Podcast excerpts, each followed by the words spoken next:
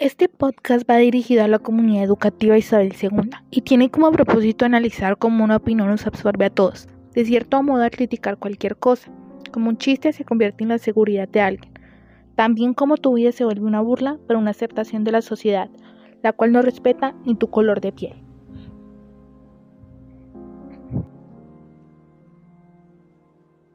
María, una joven simpática de 15 años que cursa disimulado y le encanta la ciencia, pero a nadie le interesa porque María tiene un cuerpo voluptuoso para la edad que tiene y todos tienen una sola imagen de ella, que es bonita, pero ella es alguien muy inteligente y desea ser científica. Es muy popular entre los chicos, pero por una razón.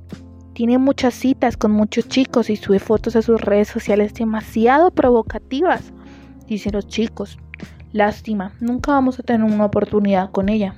Dicen que lo ha hecho con muchos chicos y que solo es una cara bonita. Lástima.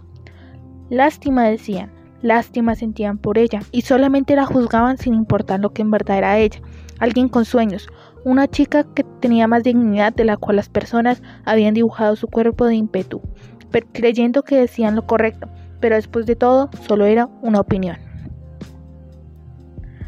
Buen día, querida comunidad educativa del Colegio Isabel II. Me presento, mi nombre es Charol Ayala y en este espacio vamos a desarrollar una plática en la cual analizaremos los comportamientos de la sociedad que se han convertido comunes a como vemos en nuestro alrededor algo despectivo siempre y nos convencemos de que es una simple opinión, a simple criticar y vivir conformes con ello, destruyendo la vida de alguien y la nuestra. Si te interesa este tema, puedes quedarte envueltos en una opinión.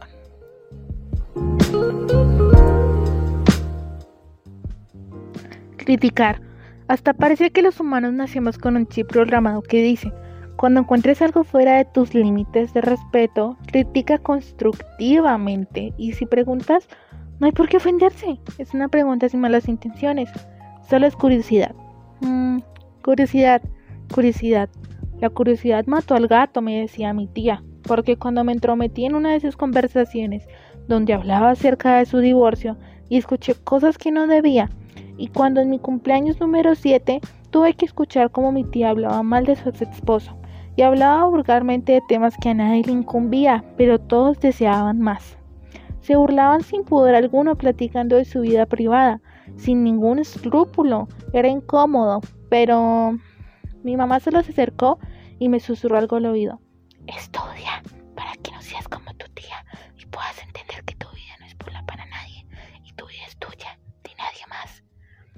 Pero entendí que mi mamá no tenía la razón en una cosa. El estudio no cambia un pensamiento común, el criticar. No solo criticar, sino también ser discriminativo, xenofóbico, homofóbico, etc.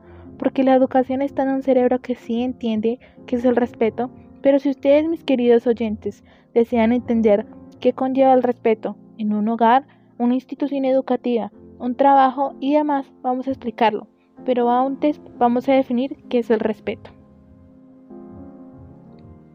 Respetar, pensar y actuar positivamente sobre los demás y sobre nosotros mismos, inferir en cómo nuestras acciones tienen un impacto sobre los demás sin tomar una precaución de qué causará en las personas que nos rodean diariamente en nuestra casa, escuela, trabajo, etc.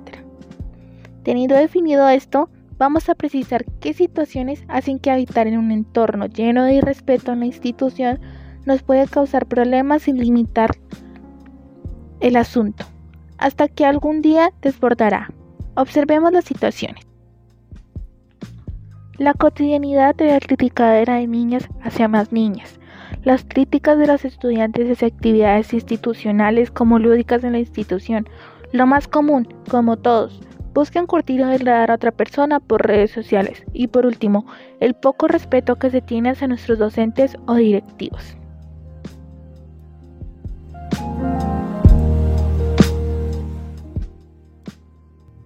Estudiantes, les pregunto, ¿cómo piensan que hemos llegado aquí?